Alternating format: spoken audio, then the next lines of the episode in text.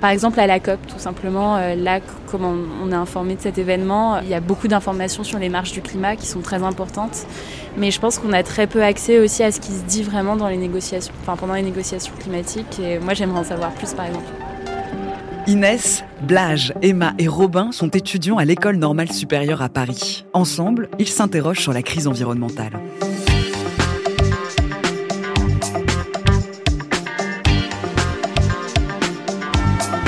Dès demain. Dès demain. Dès demain. Je suis pas sûre qu'on soit de la même année, mais euh, moi je suis de 99 et euh, mon premier euh, magazine d'enfants, je sais pas, je pense que c'était Astrapi, bah, c'était sur le changement climatique. Donc je pense que ça nous a un peu tous portés très tôt. Après des décennies d'inaction climatique, les températures mondiales continuent de grimper inexorablement. Et nous voici sur la trajectoire que la communauté scientifique prédisait il y a déjà 30 ans. Face à l'urgence écologique, des chercheurs proposent des solutions alternatives, les géo-ingénieries, des méthodes pour modifier le climat, le refroidir artificiellement, le réparer. Quelles sont ces nouvelles technologies et peuvent-elles être des solutions au péril climatique? Épisode 5, demain, des promesses technologiques au secours du climat. Bonjour Emma. Bonjour. Bonjour Blache. Bonjour. Et Régis Bridé, bonjour. Bonjour. Merci d'être avec nous. Aujourd'hui, nous sommes avec Emma et Blache. Merci Natacha. Régis Bridé, vous êtes historien des sciences et des techniques. Aujourd'hui, vous êtes chercheur au Conservatoire national des arts et des métiers. Vous êtes spécialisé dans l'étude des sciences et des techniques et des politiques climatiques. Vos travaux portent sur l'expertise scientifique, sur l'innovation technologique et sur les politiques environnementales. Avant tout, Régis Bridé, la géo-ingénierie, cela peut être une intervention sur la météo, mais cela peut être aussi une manipulation sur le climat. Est-ce que vous pouvez nous décrire de façon très concrète en quoi ça consiste? Le préfixe géo, c'est vraiment pour désigner la Terre en tant qu'entité globale. Donc, on est dans une ingénierie climatique globale. Mais vous pouvez aussi imaginer des ingénieries plus locales de modification du climat plus localement. Quand vous plantez une forêt, par exemple, eh bien vous modifiez le climat. Il y a trois euh, critères de définition de la géo-ingénierie. Il y a un caractère environnemental, un caractère global, un caractère intentionnel et un caractère disons, aval des pollutions. C'est-à-dire, on traite les pollutions en aval et non pas en amont, comme on le fait avec l'atténuation, par exemple, du changement climatique. Alors, lorsqu'on parle de géo-ingénierie, on peut parler euh, effectivement de, toutes sortes d'approches ingénieriques de l'environnement global. On en parle depuis les années, euh, des années 70. En principe, on distingue entre deux types de géo-ingénierie. L'une qui est plutôt radiative et l'autre qui est plutôt euh, du stockage du CO2 atmosphérique. Alors, vous venez de le dire, il existe effectivement une méthode qui est plutôt concentrée sur le rayonnement solaire. Est-ce que vous auriez des exemples concrets là-dessus? Alors, les premières technologies sont des technologies qui vont donc permettre de filtrer les rayons solaires, puisqu'il y a un phénomène de réchauffement climatique, il s'agit de créer une sorte de, filtre des, des, rayonnements solaires, ou alors de renvoyer les rayons solaires vers l'atmosphère. Donc, typiquement, ça va être l'injection de particules réfléchissantes dans la stratosphère, on pourrait imaginer aussi disposer des miroirs en orbite. Donc ça, c'est une, des premières technologies. Alors, il s'agit de technologies théoriques. Hein. C'est des choses assez expérimentales et puis qui sont peut-être assez dérisoires, euh, en tout cas à ce stade de, développement. La, principale euh, technologie qui a été proposée est celle euh, d'injecter des particules réfléchissantes dans la stratosphère, notamment des particules de fer. C'est une technologie qui a suscité pas mal de littérature scientifique en particulier suite à un, article du prix Nobel de chimie euh, Paul Crutzen en, en, 2006. Euh, selon lui, en fait, l'injection de particules dans la stratosphère ressemble assez à, ce qui se passe dans le cas d'une éruption volcanique. Et donc, son idée, c'est simplement une analogie qu'il faisait, eh bien, c'est que si on injectait un petit nombre de particules dans la stratosphère, euh, on pourrait de la sorte contrebalancer quelque peu les, les effets du réchauffement climatique. Alors, C'est pas lui hein, qui a inventé cette proposition. Cette proposition, en fait, elle, court depuis la guerre froide, puisque, en fait, dans, les années 60, on parlait déjà de géo-ingénierie, mais dans, ce cadre donc de, guerre froide, avec d'un côté les soviétiques, de l'autre côté les États-Unis, qui, euh, qui produisaient des rapports sur euh, d'éventuelles armes climatiques. Donc, cette idée, en fait, d'injecter des, particules dans la stratosphère était déjà là dans, dans la littérature, sauf qu'elle n'était pas du tout là pour des raisons de, euh, de lutte contre le, le changement climatique. Vous avez également évoqué plutôt des techniques sur la capture du CO2. Donc là, encore à nouveau, est-ce que vous auriez un exemple? Donc on a différentes technologies donc de capture du CO2 directement dans l'atmosphère avec des moyens industriels. Ensuite de séquestrer ce CO2 en sous-sol. Donc ça c'est une première euh, manière de faire. Et puis l'autre qui est plus connue et qui est plus ancienne, c'est euh, la forestation ou enfin de manière plus générale en fait le stockage biologique du CO2 puisque certaines plantes et arbres sont évidemment capables de euh, capter le CO2 et ensuite de l'enfouir dans le sous-sol. Et puis ensuite, on a des technologies qui sont des technologies industrielles. Il y en a deux notamment dont on parle, qui sont la BEX et l'autre la DAC. Euh, donc l'idée, c'est de capturer le, CO2 euh, de, l'atmosphère. Euh, dans un cas, ça va être grâce à des arbres, à des, forêts, qu'ensuite on va utiliser pour produire de, l'énergie. Donc ça, c'est le cas de la BEX. Et lorsqu'on va donc brûler ces arbres, eh bien, on va récupérer le CO2 qu'on va ensuite enfouir. Ça, c'est une première chose. La DAC, ça veut dire vraiment Direct Air Capture. Donc, ça veut vraiment dire vous capturez simplement le CO2 dans l'atmosphère. Ensuite, vous l'injectez dans, dans le sous-sol. Alors, cette dernière technologie, elle est, elle est vraiment à l'état pour l'instant de, de, de, prototype. On a un autre milliardaire qui s'appelle Russ George aussi, qui euh, est un, entrepreneur californien qui a fait des expériences d'ensemencement des océans. Donc, il s'agit, ça, c'est une autre technologie de captation du CO2. L'idée, c'est donc de, favoriser l'efflorescence du phytoplancton qui, lui, capture le CO2 atmosphérique en, surface des océans. Et ensuite, lorsque votre phytoplancton meurt, eh bien, il, il descend euh, en bas des océans et il stocke de, cette manière euh, le carbone. On a cherché la solution la plus pratique et la plus économique et on a calculé la quantité qu'il faudrait. On a ainsi inventé un système qu'on a baptisé StratoShield. Faudra-t-il pulvériser des milliards de milliards de tonnes de particules dans l'atmosphère? Non, une toute petite quantité suffira. On pulvérisera ces particules au moyen d'un tuyau porté par une série de ballons en forme de V. Un tuyau flexible, pas très différent de celui que vous utilisez pour arroser votre jardin. Ce tuyau ira de la surface de la Terre jusqu'à la stratosphère. Un extrait du documentaire Les apprentis sorciers du climat de Pierre-Oscar Lévy en 2015, où vous intervenez d'ailleurs, Régis Bridet. Alors là, on entend une de ces méthodes en développement a pulvérisé des aérosols pour refroidir l'atmosphère. Alors pendant longtemps, la géo-ingénierie était considérée comme loufoque, comme de la science-fiction, et en quelques années, elle s'est imposée dans le débat public. Que s'est-il passé, Régis Bridet? Alors, je ne sais pas si elle s'est imposée dans le débat public. Ce qui est certain, c'est qu'à partir du, début des années 2000, dans l'arène scientifique, ça devient un sujet. D'abord, dans le rapport du GIEC du début des années 2000, ce qui est surprenant, c'est que euh, le, GIEC, dans son dernier rapport en 2014, a vraiment promu toutes ces technologies donc de, parfois qu'on appelle d'émissions négatives, euh, donc la forestation d'un côté et d'un autre côté l'ABEX, euh, qui est donc une, technologie qui permet de produire de l'énergie tout en capturant du CO2 atmosphérique. Hein. Des modèles du GIEC de, de 2004 étaient assez, assez surprenants, euh, tant qu'ils étaient optimistes en fait sur les capacités de développement de cette BEX et même de la forestation. D'ailleurs, c'est, c'est pas évident de planter les forêts. En, réalité, ça pose plein de, plein de questions en fait. Et en fait, de nombreux auteurs ont critiqué assez vertement le, justement cette, cette forme d'optimisme technologique du GIEC en 2014 qui préconisait à, la fois de la forestation et, et la BEX à, à, des hauteurs donc à peu près de 20 gigatonnes de CO2 par an qu'il faudrait capter. Donc ce qui est tout à fait important. Aujourd'hui, on émet à peu près 43 gigatonnes de, CO2. Donc ça, c'était les chiffres de, 2019. On voit que c'est un domaine d'études foisonnant, euh, même dans, dans des universités prestigieuses. Et pourquoi, selon vous, ces projets se multiplient en fait?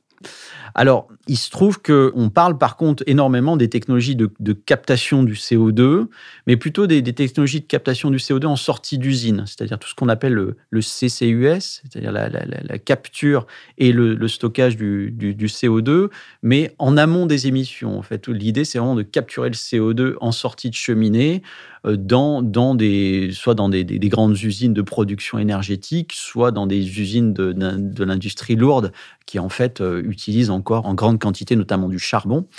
Il me semble qu'aujourd'hui, euh, on parle beaucoup plus finalement de ces technologies de captage, stockage du CO2, mais en, amont des émissions, plutôt qu'en aval. Mais je dirais pas que la géo-ingénierie climatique aujourd'hui est très présente et que les projets se multiplient. Et la plupart, encore une fois, sont très théoriques on ne peut pas faire d'expérience à grande échelle aujourd'hui. Donc, euh, on reste essentiellement sur une production finalement de savoir et de savoir par la modélisation numérique.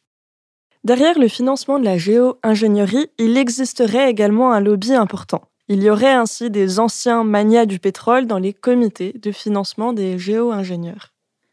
Ce qu'on voit en fait avec le secteur pétro-gazier, c'est qu'il est très présent dans le financement du CCUS, c'est-à-dire toutes les technologies plutôt en sortie de cheminée de capture du CO2 et d'enfouissement du CO2. Pourquoi? Parce qu'en fait, ils ont les compétences techniques, euh, ils connaissent très bien le sous-sol. Donc pour eux, ayant euh, finalement extrait des, carburants fossiles euh, du, sous-sol, eh bien, ils peuvent très bien réinjecter du CO2 dans, dans les réservoirs souterrains. L'autre chose, c'est qu'ils ont aussi une puissance financière qui leur permet de le faire. Je les vois moins présents sur le financement de la géo-ingénierie, mais en fait, le financement de la géo-ingénierie, il est très faible, puisque n'ayant pas d'expérience de terrain, en vérité, ça consiste surtout à faire de la modélisation numérique, ce que font surtout des, grands laboratoires publics, en, vérité. Il n'y a pas vraiment un, financement massif sur ces questions-là.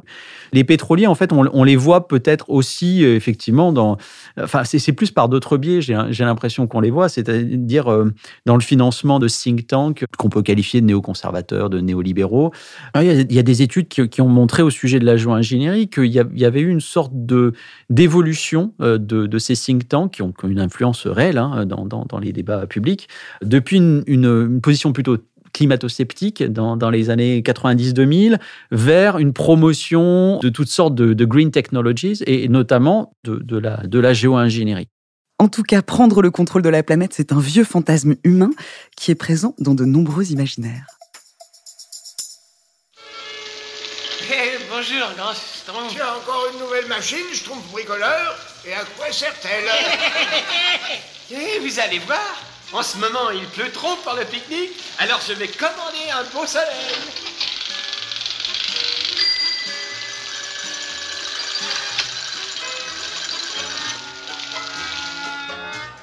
Et voilà, un temps idéal pour un pique-nique. Oh, Bricoleur, ta machine est tout simplement forte. Mais je me demande s'il est bien sage de jouer avec la nature comme ceci. Ah, vous inquiétez pas, grand Schtroumpf, nous pourrons changer le temps en deux Schtroumpfs, trois mouvements.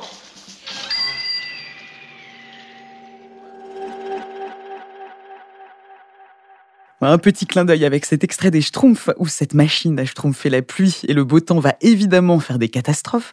Alors pour revenir dans le réel, avons-nous des preuves scientifiques que les géo-ingénieries fonctionnent? Sont-elles scientifiquement crédibles, Régis Bridet? La technologie dont on, dont on parle beaucoup, celle de l'injection des particules euh, dans la stratosphère. Sa légitimité euh, scientifique, elle tient à une analogie avec des phénomènes naturels de type euh, éruption volcanique. Bon, alors évidemment, lorsque Crutzen a, sorti son papier en, 2006, de nombreux collègues lui ont opposé voilà, une complexité de l'atmosphère. donc voilà, ça, a généré des, des débats scientifiques. En ce qu'on connaît plutôt, ce sont les tentatives de modification du temps de la météorologie à petite échelle. Et, Et ensemencer les nuages. Euh. Ensemencer les nuages, absolument, euh, à la limite des moyens aussi d'amoindrir une, une, tempête, un ouragan. Euh. Donc voilà, c'était des choses qu'on essayait de faire notamment dans les années 60-70 euh, aux États-Unis. L'ensemencement des nuages, on a continué, hein, on continue à en faire un petit peu en Australie, aux États-Unis. Donc c'est pas abandonné, mais ce qu'a assez bien montré quand même l'historien James Fleming sur, sur, sur, sur ces questions-là, c'est que il y a quand même, euh, en termes d'efficacité, des, vraies questions. C'est bon, si, si, ça marchait si bien, je pense que, que ces technologies seraient très répandues. Or, elles fonctionnent assez mal. En vérité, c'est l'une des raisons pour lesquelles elles ont été abandonnées. L'autre raison, c'est l'usage belligérant de, de, certaines technologies d'ensemencement des nuages, puisque l'armée euh, américaine a utilisé cette technique au, Vietnam. Euh, voilà, en 72, c'est sorti dans la presse et, et pour faire pleuvoir. voilà, pour embourber en fait les, les les, troupes ennemies. Et puis, bon, on, peut aussi considérer, non, seulement il y, a, eu ce mouvement anti, anti-militaire, mais il y a aussi ce, mouvement pro-environnemental dans les années 70, avec donc euh, des, résistances vis-à-vis de, ces formes de manipulation de l'environnement. Au moins ces trois aspects, disons, euh, clairement, qui, ont joué en défaveur de, des manipulations du, temps. Ce qui fait qu'en fait, les recherches, à partir des années 80, ont chuté euh, massivement sur ces questions-là. Donc concrètement, on ne sait pas grand-chose de leur effet à long terme dans, pour lutter contre le réchauffement climatique. Oui, absolument. Bah, c'est-à-dire, ça, bah, ça pose un peu le même problème finalement que, les modèles qui aujourd'hui prédisent le, climat dans, dans, dans, 30, dans 40, dans, dans 100 ans. C'est-à-dire qu'il y, a des vraies incertitudes sur les, effets à, long terme euh, de, toute forme finalement de, modification de l'atmosphère, qu'elle soit ou non intentionnelle.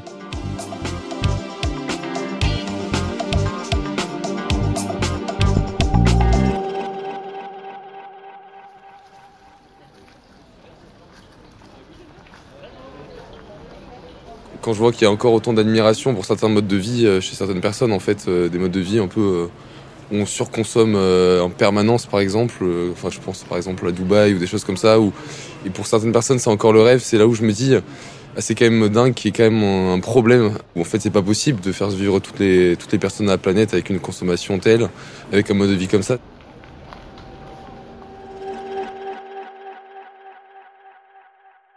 Et finalement, manipuler le climat, pourquoi pas? Quels seraient les risques à utiliser de telles méthodes? On parle parfois aussi du choc de terminaison. Et qu'est-ce que c'est? Le risque, ce serait que si jamais on injecte donc de manière durable des, des, particules dans, la stratosphère, mais, mais qu'ensuite on arrête, eh bien, il pourrait y avoir une sorte de choc climatique à, à, ce moment-là. C'est ce qu'on désigne par le choc de, de terminaison sur, sur cette technologie-là. Et plus globalement? Plus globalement, quels seraient les risques de la géo-ingénierie?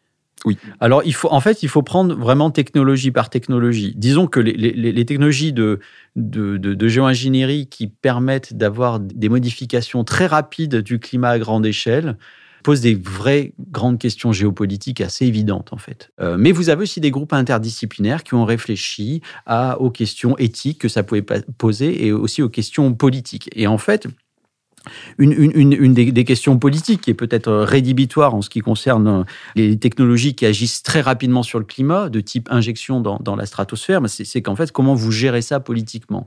Euh, C'est-à-dire comment est-ce que vous attribuez à cette injection de, particules les effets que ça a? Et, avec la conséquence évidente que vous avez toujours avoir des pays qui vont pouvoir vous dire, mais en fait, là, vous êtes en train de détruire mon climat.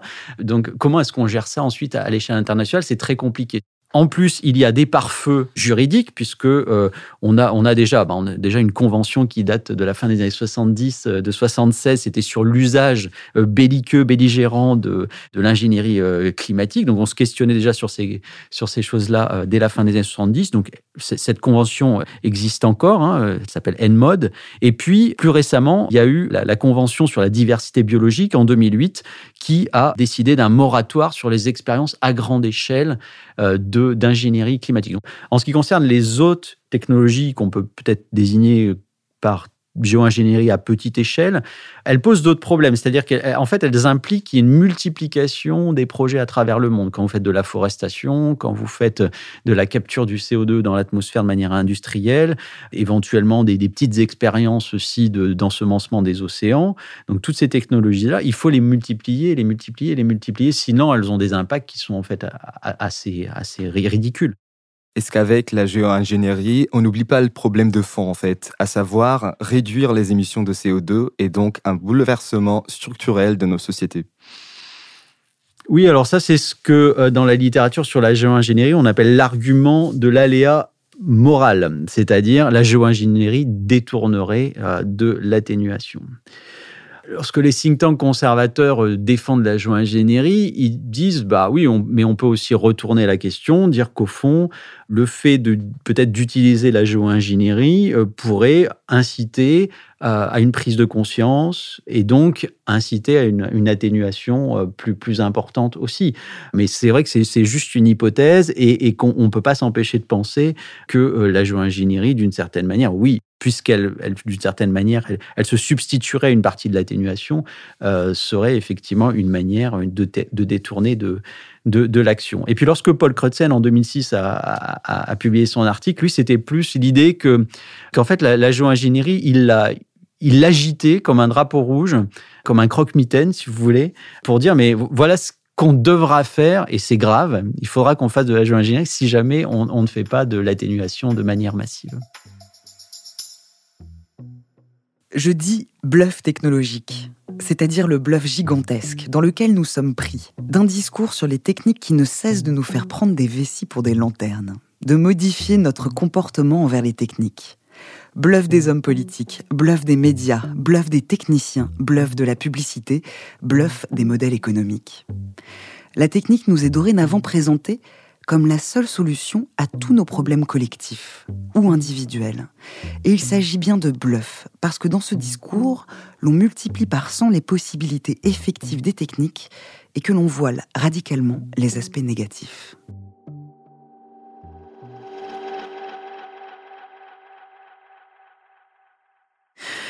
C'était un extrait tiré du bluff technologique de Jacques Ellul, un pionnier de l'écologie politique. Alors selon lui, il faudrait combattre l'idéologie techniciste, l'idée selon laquelle les techniques nous sauvera des problèmes engendrés par la technique. Régis Bridet, quels sont les autres moyens d'action pour lutter contre le dérèglement climatique Par exemple pour nous autour de cette table? Alors ça, c'est une question délicate. Plutôt que de répondre directement à votre question en faisant une liste des, solutions, mais peut-être peut-être plutôt là réfléchir sur euh, euh, sur, différentes thématiques en fait de, la lutte contre le changement climatique. C'est-à-dire qu'est-ce qui est un petit peu invisibilisé aujourd'hui? Euh, en ce qui concerne le climat, il faut bien comprendre qu'on touche vraiment au, socle de notre de notre économie, hein, avec euh, donc toute la, production d'énergie, mais aussi toute une partie de la production industrielle qui, qui effectivement génère des gaz à effet de serre. Donc peut-être plus parler de, voilà comment est-ce que on, peut on peut peut-être remobiliser les forces vives? Et on parle là donc d'innovation euh, d'innovation technologique et il faut jamais oublier qu'il existe aussi de l'innovation sociale. Donc voilà c'est tout c'est tout aujourd'hui le, principe de, l'économie sociale et solidaire, c'est de dire voilà on, peut, on peut on peut faire de l'innovation sociale et donc collectivement décider de moyens par exemple de, moins de moins consommer, de moins émettre de, gaz à effet de serre par différents biais qui sont des, reconfigurations de notre manière de, consommer, de vivre ensemble, etc. Et tout ça est délicat, il n'y a pas de solution simple. Euh, on, est, bien d'accord. On vient de parler des solutions plus globales, mais aujourd'hui, qu'est-ce qui est à portée de main des jeunes générations? Alors oui, il y a une spécificité sans doute de la jeunesse sur certains postes d'émission, notamment, je pense à l'alimentation.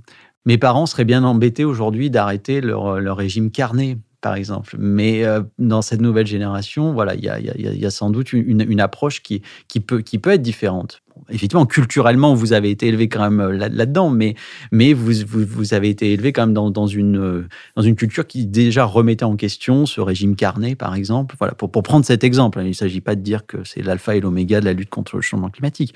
Et je, je, pense que pour le reste, euh, les jeunes générations, comme les autres, il ne faut pas les opposer, sont, ont toutes sortes effectivement de, de défis sociaux, techniques, sachant qu'on on négocie toujours les questions environnementales avec toutes sortes aussi d'autres d'autres enjeux. Euh, il y a des vrais enjeux aujourd'hui sociaux, euh, il y a des vrais enjeux euh, d'inégalité, il y a des vrais enjeux éthiques.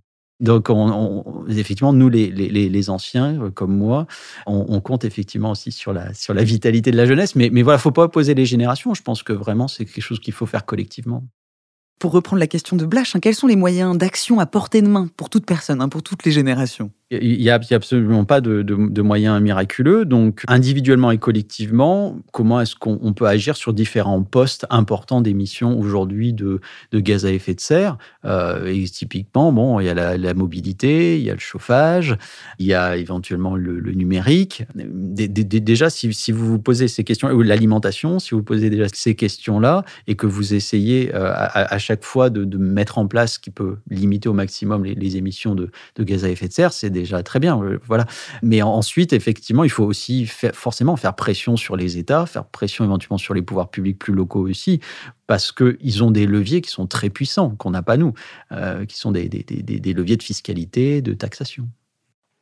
Pour mieux comprendre la crise environnementale, nous avons rencontré des chercheurs des différentes disciplines, des paléoclimatologues, des écologues. Pourquoi l'histoire des sciences est-elle tout aussi pertinente pour comprendre la crise actuelle? Quand je dis que je suis historien des sciences, je suis historien de l'expertise scientifique. Les, acteurs que je regarde sont des acteurs qui ont un pied dans la recherche scientifique, mais un pied dans le monde politique. Et c'est tout à fait intéressant de, regarder le, le, rôle de, de, certains scientifiques qui sortent de leur arène scientifique et qui ont une vraie influence en, tant qu'élite hein, dans, le débat public. Donc en fait, un scientifique, c'est pas seulement un scientifique scientifique, c'est un scientifique expert. Ça peut être un scientifique intellectuel, donc qui va qui va produire des essais, qui va aller dans les médias.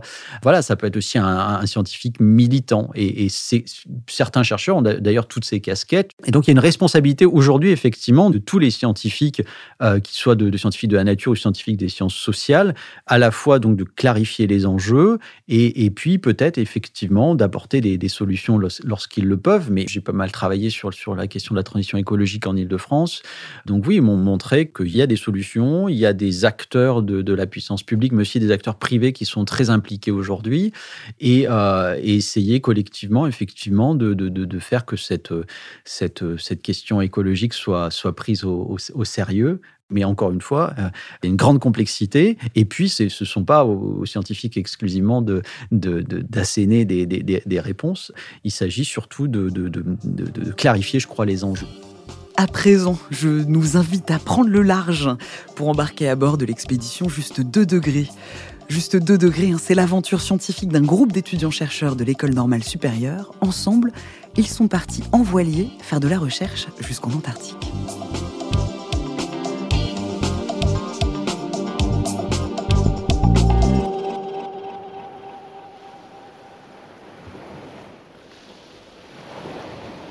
Bonjour, je m'appelle Olivier, je suis étudiant en chimie et je travaille plus particulièrement sur les microplastiques. Donc ce sont ces particules de plastique qui font entre quelques micromètres et quelques millimètres euh, de diamètre. Et euh, plus particulièrement, je travaille sur comment ces microplastiques sont répartis dans l'océan Atlantique et dans les zones australes. Euh, donc je m'intéresse en fait à essayer de comprendre comment euh, sont répartis les microplastiques dans euh, les écosystèmes qu'on traverse et est-ce qu'ils peuvent ou pas relarguer des polluants organiques. Et ça, c'est encore des questions auxquelles on ne sait pas trop répondre. Donc euh, pour ce faire, j'ai plusieurs protocoles et l'un d'eux notamment c'est de ramasser des microplastiques à l'aide d'un filet dont la maille du filet est de 300 micromètres, ce qui me permet de, de prendre toutes sortes de choses qui traînent dans l'eau et ce filet, je le laisse à l'eau euh, le temps nécessaire, c'est-à-dire en général un quart d'heure, ce qui me permet de filtrer environ 300 000 litres d'eau.